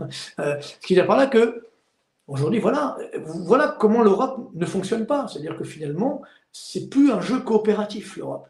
À la base, ça marchait parce que c'était un jeu coopératif. On est tous dans le même bateau. Non, ça devient un jeu non coopératif. C'est-à-dire où on se tire dans les piates, comme l'expression, euh, et, globalement, donc c'est ça qui aujourd'hui est très dangereux, c'est qu'on n'a plus cette force politique. Et encore une fois, je pense qu'il faut, on a besoin également de, leaders charismatiques. Et voilà, et aujourd'hui, euh, voilà, qui va avoir les coups des francs, je veux dire, on va faire ça, on va, on va imposer ça, etc. Ça me paraît très très compliqué. Vous avez parlé tout à l'heure euh, de France Trésor qui prenait 270 milliards de dettes nouvelles. Je que même dire que c'est un record. comment peut-on le faire, euh, sachant que la Banque Centrale Européenne euh, ne rachète pas euh, une partie de ces 270 milliards Comment, ah bah. comment est-il que ces investisseurs nous donnent, enfin, nous prêtent encore ces 270 milliards?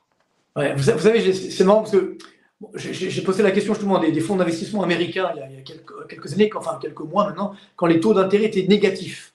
Vous savez, parce qu'à un moment, on a eu des taux d'intérêt sur la dette publique française négatifs. Un, truc de fou, quoi. C'est même il n'y a pas de bon sens, quoi. C'est bref. donc, pour m'amuser, entre guillemets, je leur disais quand même, vous exagérez, vous achetez de la dette publique française à des taux d'intérêt négatifs. Donc, vous êtes sûr de perdre. Vous savez ce qu'ils me répondaient? Ils me disaient, oui, mais au moins, on sait combien on va perdre. C'est là où on marche sur la tête. Cest qu'en fait, bien sûr que ces fonds, ils savent que finalement, c'est pas c'est un risque. Ils se disent, bon, ben, comme ailleurs, ça va être pire, au moins, je vais acheter ça, je serai plus tranquille. Mais bon, mais ça, c'est pas durable c'est pas durable, bien entendu. Donc c'est pourquoi, euh, si jamais, encore une fois, le, problème, c'est que si jamais on, a une crise de confiance, bah, les taux d'intérêt vont exploser à la hausse. Et, donc derrière, encore une fois, ceux qui vont payer, ce, seront euh, les Français, les entreprises, euh, qui vont évidemment avoir des taux d'intérêt plus élevés, donc ça va casser l'investissement et ça va casser l'activité l'activité économique. Donc là, encore une fois, déjà, vous voyez, les taux d'intérêt augmentent à 3%, et ça va aller encore au-delà, peut-être même à 4, etc. Est-ce que ça peut être à 7, 8, 9 alors là, ça va dépendre de, l'avenir politique de la zone euro. Alors, je pas, peut-être 2025. Oui, oui, oui, non, non, encore une fois, il y a, parce que si vous voulez, il n'y a pas de limite. Là, on n'est pas dans la rationalité, parce qu'avec une dette publique, je vous donne l'exemple de, de la Grèce, taux d'intérêt à 10 ans sont montés à 35% en 2011, 35%. En 2015, à 20%. Même si c'est la Grèce, mais avant, ils avaient taux d'intérêt à 3% voyez Donc nous, on a beau être la France, je ne dis pas qu'on va aller à 20%, mais bien sûr que c'est possible de monter à 7, 8, 9, etc., si jamais il n'y a pas de garantie sur les perspectives de réduire la dette publique française. Parce qu'après, si on n'a pas, effectivement, rappelez-vous le jeu de tout à l'heure, 52% de notre dette publique est détenue par des étrangers. Donc il faut les, il faut les rassurer, ces investisseurs étrangers. Ils ne vont pas investir parce qu'ils aiment bien la Tour Eiffel.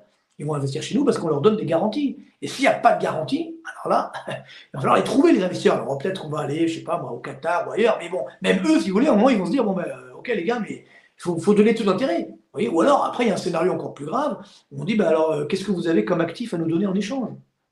C'est ce qu'ont fait les Chinois, rappelez-vous justement à l'époque de la crise grecque. Ils ont dit, moi je veux bien acheter la dette grecque, mais vous me donnez la moitié du port du Pirée à Athènes. Et ils l'ont eu.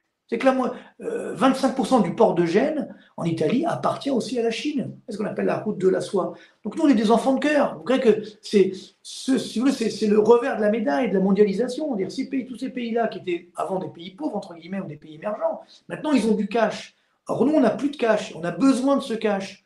Ben, si euh, on veut qu'ils achètent chez nous, ils vont dire, OK, j'achète, mais j'achète votre dette, mais vous me donnez des actifs.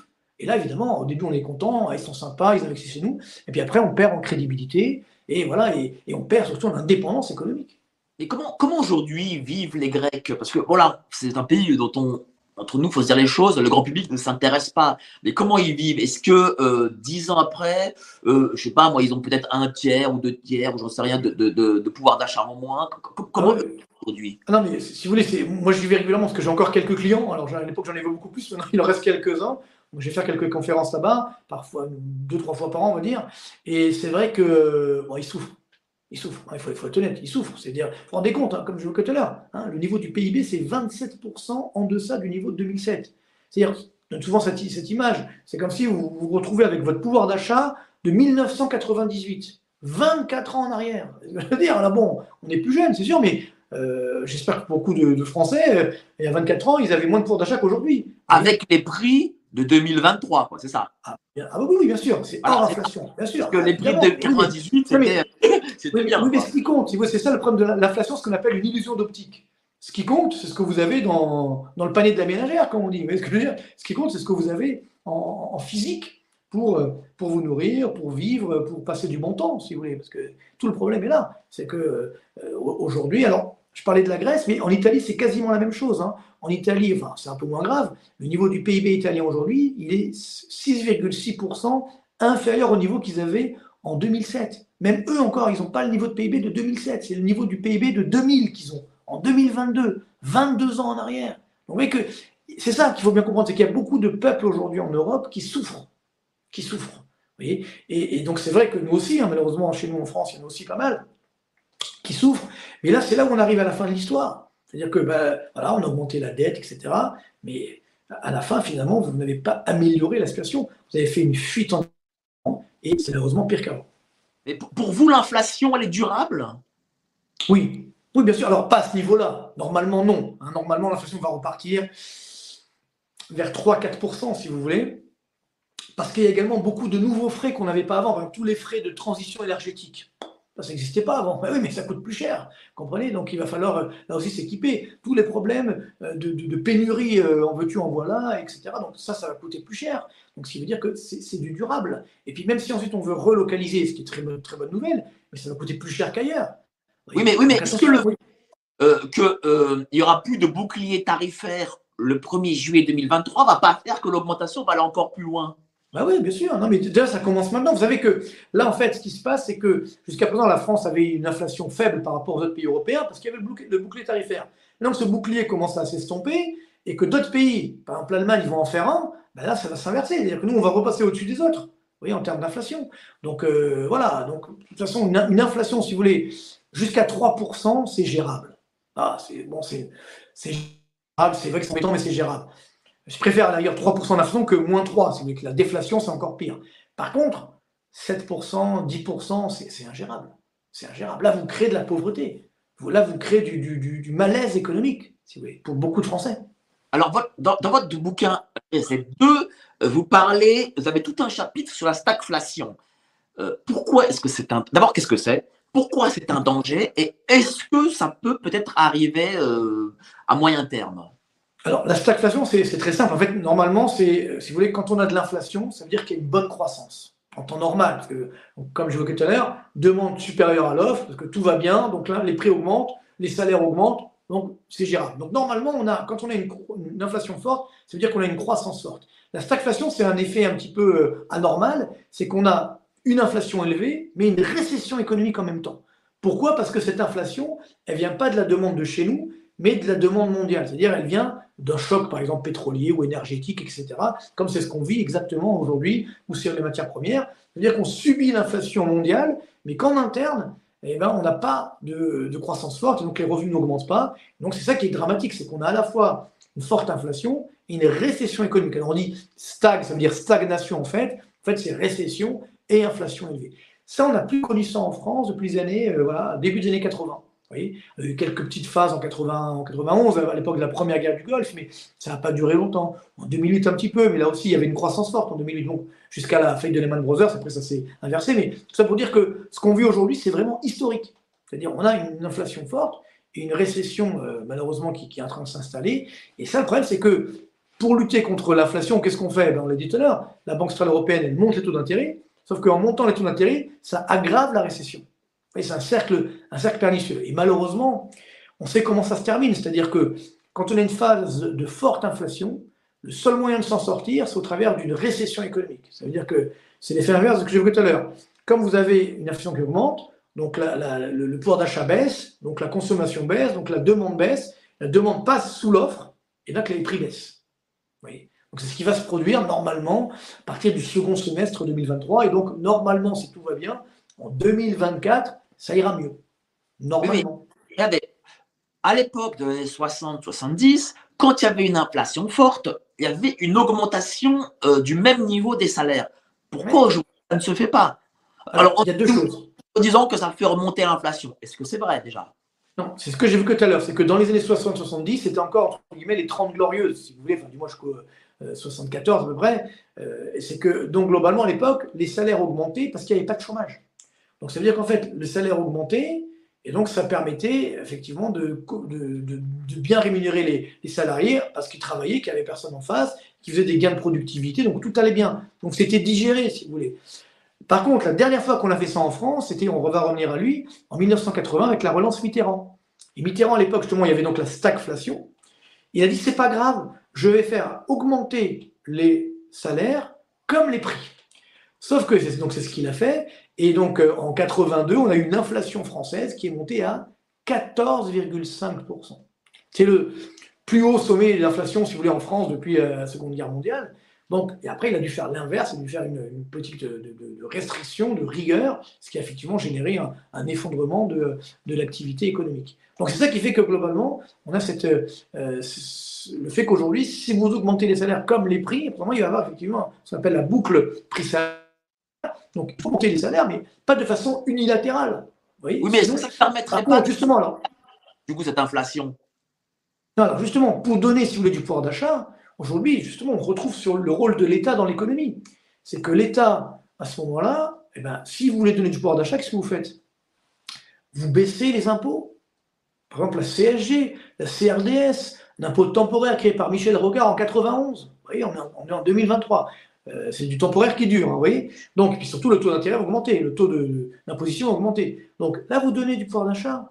Donc là, vous donnez du salaire. Vous baissez les charges qui pèsent sur les salaires, vous augmentez les salaires nets. Vous voyez Donc il n'y a pas de coût pour l'entreprise. Et donc, il n'y a pas là de spirale inflation-salaire. Par contre, si vous faites ça, il faut réduire certaines dépenses, évidemment, notamment les dépenses de fonctionnement. Vous avez raison. Moi aussi, j'aimerais que l'on baisse drastiquement les impôts, mais euh, l'ancien Premier ministre, enfin, l'avant-dernier Premier ministre, la dame, je ne sais plus comment elle s'appelle, a voulu drastiquement baisser les impôts et elle a été sanctionnée par la Banque centrale euh, du Royaume-Uni. Oui, parce que parce qu'en fait, le problème, c'est qu'elle n'avait pas de politique euh, sérieuse. C'est-à-dire, il dit je baisse les impôts et j'augmente les dépenses. Ça peut pas marcher.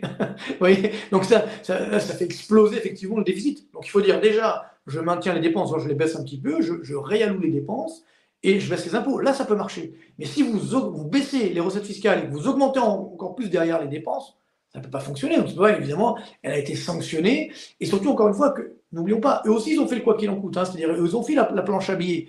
Donc, ils ont déjà utilisé toutes leurs cartouches. Donc, puis surtout, le problème, ça a été l'impréparation. Elle est arrivée euh, avec ses gros sabots. Je vais faire ça et vous allez voir, ça va marcher. Mais maintenant, comment tu finances donc ça c'est intéressant parce que c'est-à-dire que même les Anglais qui ont quand même plutôt une, meilleure image, on va dire, euh, économique que les Français, là ils sont complètement plantés. Bon, parce que ça, la Première ministre n'avait pas, pas l'envergure, si vous voulez. Donc euh, on peut baisser les impôts si vous avez une politique euh, budgétaire, on va dire, crédible, et que derrière vous baissez les dépenses, et qu'à ce moment-là, vous pouvez financer votre baisse d'impôts.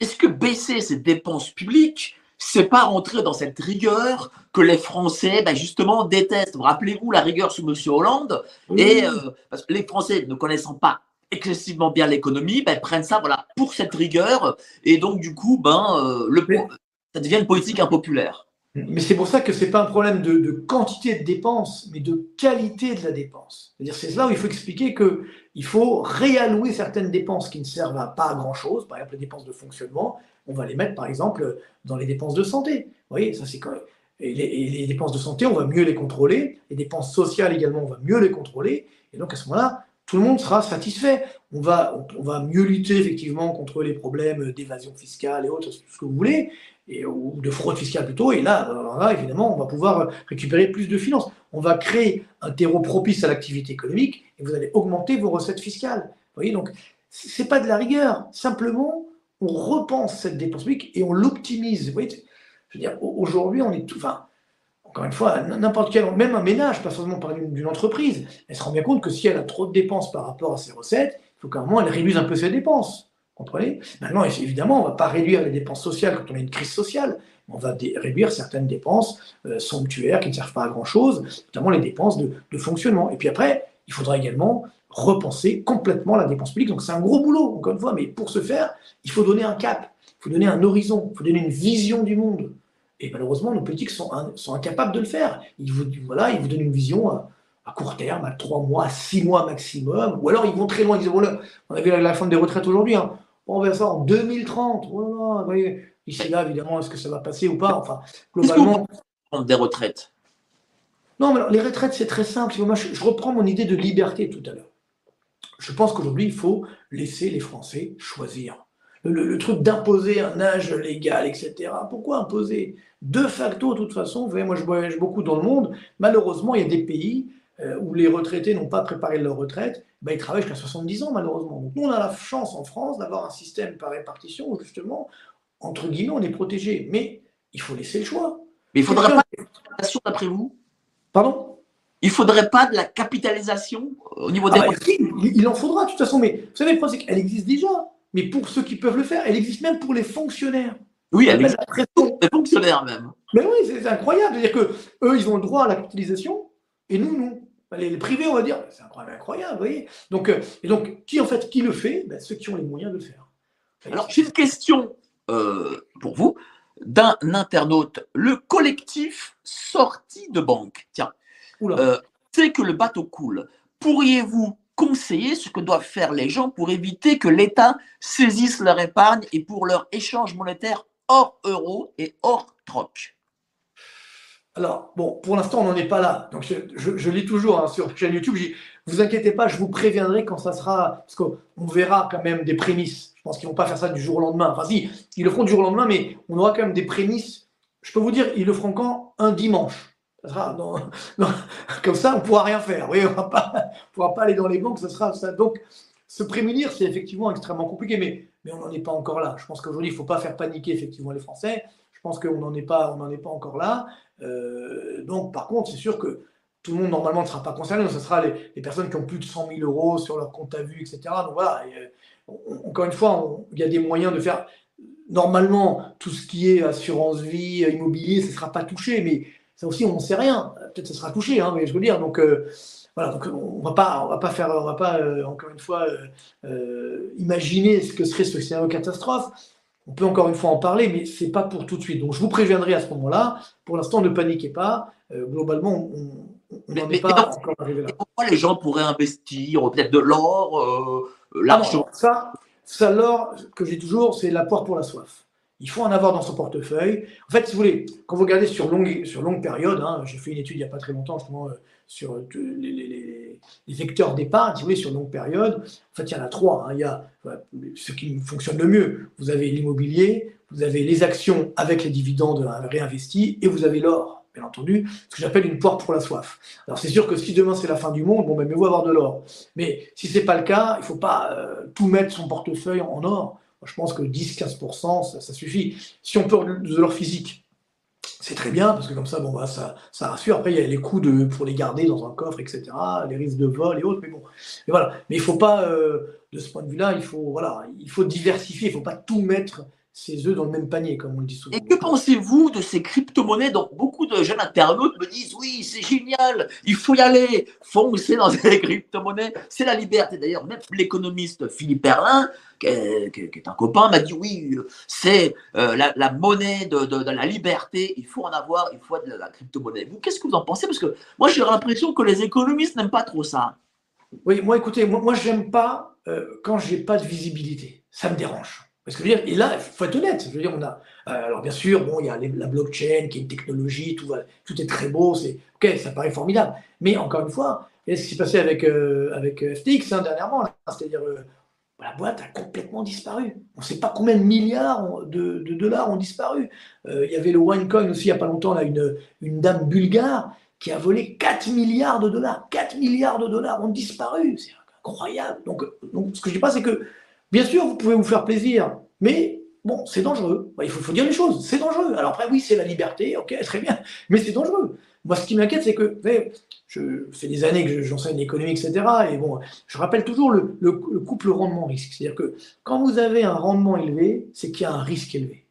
Si vous ne voulez pas prendre de risque, ben, à ce moment-là, il y aura un rendement faible. Mais les deux à la fois, c'est pas possible. Mais c'est vrai que c'est, un peu la cupidité humaine qui est comme ça. Moi, ça m'arrive quasiment tous les jours, ou euh, des fois dans la rue ou sur Internet, on m'interpelle, me dit, alors j'ai un peu d'épargne, sur quoi je dois investir, mais sans risque? Ben non, ça n'existe pas. C'est-à-dire que euh, si vous voulez pas de risque, ben vous n'avez pas un gros rendement. Sinon, si vous avez un gros rendement, c'est qu'il y a un risque élevé. Quand je dis un risque élevé, ça veut dire que vous pouvez tout perdre. Rappelez-vous les subprimes, hein, ceux qui avaient acheté à l'époque les SICAV monétaires dynamiques ou, euh, ou autres, ils ont tout perdu. C'est-à-dire qu'ils ont perdu 10%, ils ont tout perdu. Et ceux qui étaient sur FTX, ils ont tout perdu ou ailleurs. C'est sûr. C'est quand même dangereux. Oui, moi je dis, moi je dis l'épargne. Moi, je, encore une fois, moi je suis, moi, je suis pour l'épargne de père de famille. C'est-à-dire, je conseille des banques, etc. Mais c'est pas le père de famille. Les banques, c'est autre chose. Les, pères de famille aujourd'hui, ben, l'épargne, ça a été accumulé pendant des années. On, s'est saigné pour, pour accumuler l'épargne. C'est quand même dommage de l'investir de, de, l'investir n'importe où, sans regarder ce qui se passe derrière. Vous voyez Donc moi, c'est ça. Moi, pour tout vous dire, hein, pour être très honnête, moi, le Bitcoin, on m'en a, proposé au tout début, c'est-à-dire quand ça valait 1 euh, dollar, 10 dollars ce que je veux dire Et, j'ai hésité, c'est vrai, mais je me suis dit non, je dis, ils vont pas laisser faire. Je m'étais dit, les, les, les autorités, euh, on va dire, monétaires. Pas hésiter. un dollar, fallait pas hésiter. Ouais, mais bon, non, moi je m'étais dit, j'ai fait mon raisonnement d'économiste, je me suis dit, bon, ils vont, ils vont pas laisser faire quand même, ils vont pas laisser faire ça, parce qu'on voyait que c'était un truc énorme au début. Au début, il faut être honnête, il y avait beaucoup, c'était la mafia qui avait créé ce truc-là. Enfin bref, c'était, c'était un peu spécial au début quand même. Hein. Alors après, ça s'est, démocratisé, mais au début, c'était quand même super dangereux. Je dis, ils vont, ils vont pas laisser faire ça. Ils ont laissé faire ça. C'est-à-dire pendant, pendant, euh, pendant 10 ans, ils n'ont rien fait.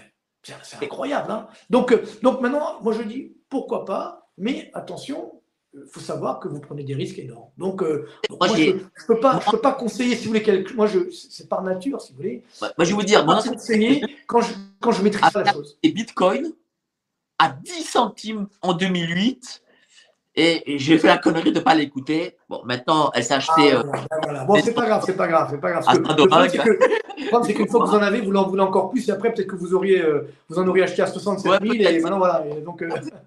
c'est pas, pas idiot, tiens.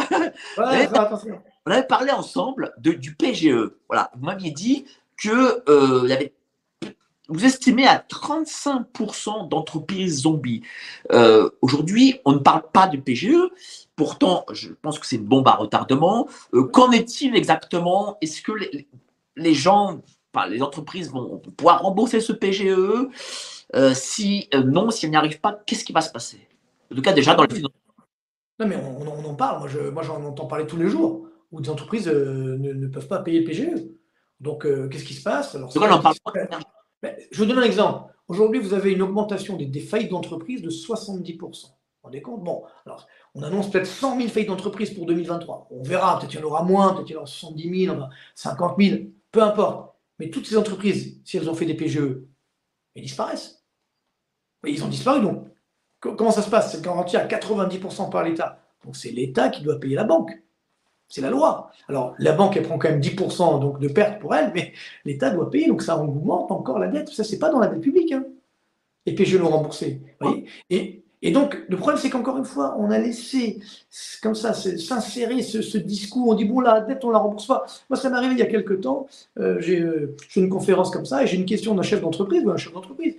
Il me dit, je te dis, j'ai une question. Est-ce que euh, vous êtes sûr qu'on va devoir rembourser le PGE c'est incroyable. Lui, dans, dans, dans, son esprit, PGE, bon, bah, l'État allait annuler la dette, quoi. bah, oui. Il devrait, parce que la semaine dernière, j'ai reçu en interview euh, un patron, un chef d'entreprise qui a 30 employés et qui a créé un collectif, en gros, contre le PGE, parce que voilà, il demande, euh, une centaine d'entreprises demandent justement l'effacement du PGE, enfin, plutôt qu'ils mettent ça plutôt dans leurs actifs. Voilà. Et il m'a dit, moi, j'ai pris le PGE parce que le banquier m'a dit, oh, mais vous inquiétez pas, vous ne le rembourserez jamais. alors là, il faut, il faut, il faut, il faut euh, appeler ce banquier, parce que là, c'est quand même dangereux. Bah, c'est ce qui s'est passé. Et, visiblement, euh, euh, ce patron était persuadé qu'il ne le rembourserait pas. Et ses amis de son collectif, et je vous dis, ils sont une centaine, et lui est patron quand même de 30 employés, c'est quand même pas n'importe quelle entreprise. Ils étaient persuadés que voilà, ils ne rembourseront pas le PGE. Ah oui, oui, oui. C'est ça le drame de, de, ce, de, de, ce, coronavirus. On a cru que finalement, voilà, l'argent tombait du ciel, qu'on n'aurait jamais à le rembourser. Ben oui, c'est la vie humaine. Sinon, c'est injuste. Parce que vous avez des, des, personnes qui vont le rembourser et puis d'autres qui ne vont pas le rembourser. Sur quelle base? Qui va le rembourser? Et qui ne va pas le rembourser? Ben non, On ne pouvait pas faire ça soit c'est annulé pour tout le monde, mais ce qui ne sera pas le cas, parce que là, c'est une dette publique énorme, si vous voulez, soit, euh, soit ben, si l'entreprise euh, existe, non, le problème, si vous voulez, du PGE, c'est que ça a été mal compris. C'est-à-dire que certains l'ont pris, et avec ça, ils se sont achetés une voiture, ils sont... Euh, Moi, par exemple, je dis la vérité, je ne l'ai pas pris, moi, le PGE. Pourquoi? Parce que j'en avais pas besoin. On était bloqués, on était enfermés, donc on ne faisait, pas grand-chose, malheureusement, il y avait moins d'activité. Ça ne servait à rien. Donc, parce que ce qu'on oublie, c'est que même si ça coûte zéro, mais il faut quand même le rembourser. Même si le taux d'intérêt est zéro, il faut quand même le rembourser. C'est-à-dire que si demain, vous avez acheté votre voiture et que derrière, ben, vous voulez rembourser le, PGE, ben, vous allez faire quoi? Vous allez vendre votre voiture, oui, mais entre-temps, la voiture, elle, a, baissé de valeur, vous ne pouvez pas le rembourser. le problème, si vous voulez, de ce coronavirus, c'est qu'on a, c'est d'où le reset 2 que j'ai fait, c'est qu'on a perdu le bon sens. Vous voyez, moi, moi je rappelle toujours, l'économie, c'est du bon sens, tout simplement. C'est du bon sens, et, de, la, réalité. C'est-à-dire qu'on regarde la réalité en face, dans les yeux. Des fois, ça, des fois, c'est pas facile. Des fois, ça fait de la peine. Mais il faut regarder la réalité et dire les choses. le problème, c'est que, comme on n'a pas cette culture économique, eh bien, trop souvent, les dirigeants, ils disent, bon, moi, ça, m'est arrivé, hein. Oh, des politiques, je ne vais pas donner de nom, mais ils disent, oh, non, les Français ne comprendraient pas. Ou même des fois des syndicalistes, ça m'est arrivé aussi. La base ne comprendrait pas. Moi, ça, m'a surpris quand je voyais des syndicalistes qui tenaient un discours euh, euh, presque, je dirais, ultra-libéral, et je leur dis, attendez, mais pourquoi vous ne le dites pas Ah non, non, non, si je dis ça, alors là, je perds mon poste, et puis la base ne comprendrait pas. C'est incroyable. Vous voyez, cette, hypocrisie, moi, me gêne. C'est-à-dire qu'en fait, il faut être, moi, je pense, moi, je suis, moi, je, vous voyez, quand je parle d'économie, je parle avec le cœur. C'est-à-dire, il faut être entier. Il faut, il faut croire dans, dans, dans, dans ce qu'on dit. Aujourd'hui, il y a trop de personnes, quel que soit leur métier, même beaucoup d'économistes, qui ne croient pas ce qu'ils disent, qui parlent euh, c'est des postures, euh, c'est des, langues de bois, c'est des, phrases toutes faites, des éléments de langage. le truc, alors là, c'est insupportable comme expression. Non, les Français ne sont plus dupes. Vous comprenez? Maintenant, ils, comprennent. Heureusement d'ailleurs. Et donc, c'est ce qui fait qu'il faut arrêter ces discours, euh, je dirais, de langue de bois, de déni de réalité. Il faut dire la réalité. Les Français sont prêts à comprendre. à ce moment-là, il faut prendre les mesures en, en place. Mais par contre, il faut être exemplaire. Le problème des dirigeants, c'est que souvent, ils ne sont pas exemplaires, malheureusement. Dites-moi, donc la vérité, c'est quoi? C'est on va aller mal et malgré tout, vous avez confiance dans l'avenir? Alors voilà, moi je pense que si tout va bien, entre guillemets, on va avoir six mois compliqués. Voilà. Le premier semestre 2023 va être un petit peu compliqué. J'espère bien sûr que, bon, allez, soyons fous, qu'on va éviter bien sûr la guerre avec euh, Chine et Taïwan, que les Américains vont se calmer, que euh, l'OTAN euh, ne va pas déclarer la guerre à la Russie, que la guerre Russie-Ukraine va s'arrêter. Ouais, tous ces trucs-là, voilà. Parce que là, le géopolitique, il nous fait beaucoup trop de mal. Et surtout, on n'a pas de cartouche. C'est-à-dire que là, si jamais demain il y a une nouvelle crise, on est complètement, euh, je dirais, euh, sans, sans, sans, armes, complètement euh, dénudé, si vous voulez. Donc ça, c'est très dangereux. Donc il faut éviter qu'on ait tout cela. À ce moment-là, mécaniquement, à partir le second semestre 2023, il y aura un petit peu moins d'inflation. Il faudra prendre les mesures. Voilà, c'est ça le vrai enjeu. Donc ça ira un petit peu mieux. Il faut juste que nos dirigeants aient le courage de prendre les, les bonnes mesures et surtout de faire de l'exemplarité. Et à ce moment-là, on pourra effectivement sauver notre douce France. En tout cas, c'est tout le mal que je nous souhaite et tout le mal que je vous souhaite. Merci beaucoup, cher Marc. Avec plaisir. Z2. Alors évidemment, voilà, vous rejoignez le club Géopolitique Profonde et vous allez aussi sur notre site Géopolitique Profonde. Il y a euh, des formations sur l'économie, sur la finance, sur la numérisation aussi de l'argent. Voilà, euh, comment sortir aussi des banques, voilà, débancarisation. Une heure et demie gratuite. Nous, c'est gratuit, on fait les choses gratuitement. Merci beaucoup, euh, cher Marc Toiti. Avec plaisir, Mike. Et continuez comme ça, continuez. Merci beaucoup. Hein. Ça fait vraiment plaisir d'avoir pendant une heure et demie, bien sûr. Ah ouais, ouais, là, oui, on n'a pas. Moi aussi, c'était gratuit. Hein, donc, euh, voilà, je le dis, hein, parce que avec vous, c'était. Et c'est un plaisir, mais je pense qu'on a besoin de, de, de, encore une fois, de dire les choses, dire la ah vérité. dans l'angle de voix. là on s'en sortira. Mais il faut, il faut, on doit, on doit développer la culture économique et, et, ne jamais oublier le bon sens. ça, c'est le conseil qu'on doit donner. Merci beaucoup, cher Marc Toiti. Une excellente soirée et au prochain live. 没 kbi 在